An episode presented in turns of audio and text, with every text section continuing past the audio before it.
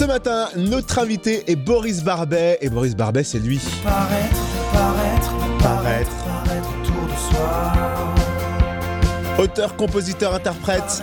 Il paraît, il paraît, il paraît qu'on en Dijonais, il a sorti son premier album il y a deux ans grâce au financement participatif et depuis il a fait des premières parties d'artistes renommés comme Claudio Capéo, Pascal Obispo, en passant par les Frérots de la Vega ou encore Thomas Dutronc, rien que ça. Oui, et alors qu'il prépare son deuxième album, il donne aussi une série de concerts dans la région. Il sera notamment à l'espace Georges Brassens à Talent, en Côte d'Or, vendredi à 20h30.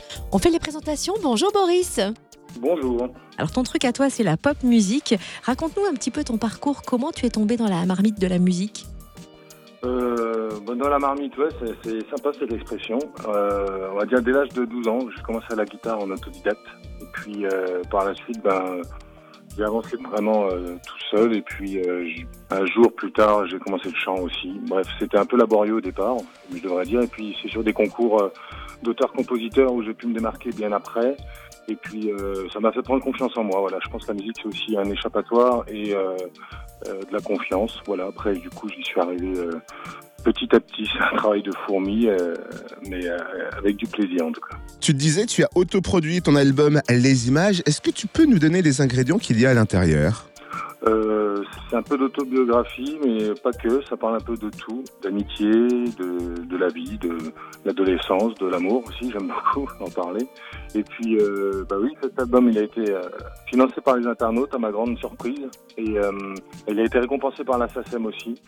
Et j'ai pu le défendre sur des premières parties comme les Frérots de la Vega, Thomas Dutronc, Claudio Capéo, et récemment, on a fait la première partie de Pascal Obispo au Zénith de Dijon. Donc c'était juste super et puis inattendu. Ah justement, est-ce qu'on faire une pause sur euh, ton meilleur souvenir sur sa première partie Il y a sûrement une anecdote, un truc qui t'a vraiment marqué Euh, oui, oui, je dirais les, frérots de la Vega. Alors c'est parce que c'était ma première scène ouverte avec euh, 5000 personnes euh, au stade de foot de Guignon. C'était plein à craquer. Il y avait une belle ambiance, une belle énergie et les gens ont été hyper réceptifs. J'avais des gens qui chantaient mes chansons au premier rang. C'était un beau souvenir. Tu m'étonnes. Oh, Ça doit faire Merci. du bien. Merci Boris. Pour découvrir donc ses compositions en live, rendez-vous vendredi à l'espace Georges Brassens à Talent, en Côte d'Or à 20h30. Et vous voulez suivre son actu, il n'y a pas de souci pour ça. Rendez-vous sur sa page Facebook Boris Barbet.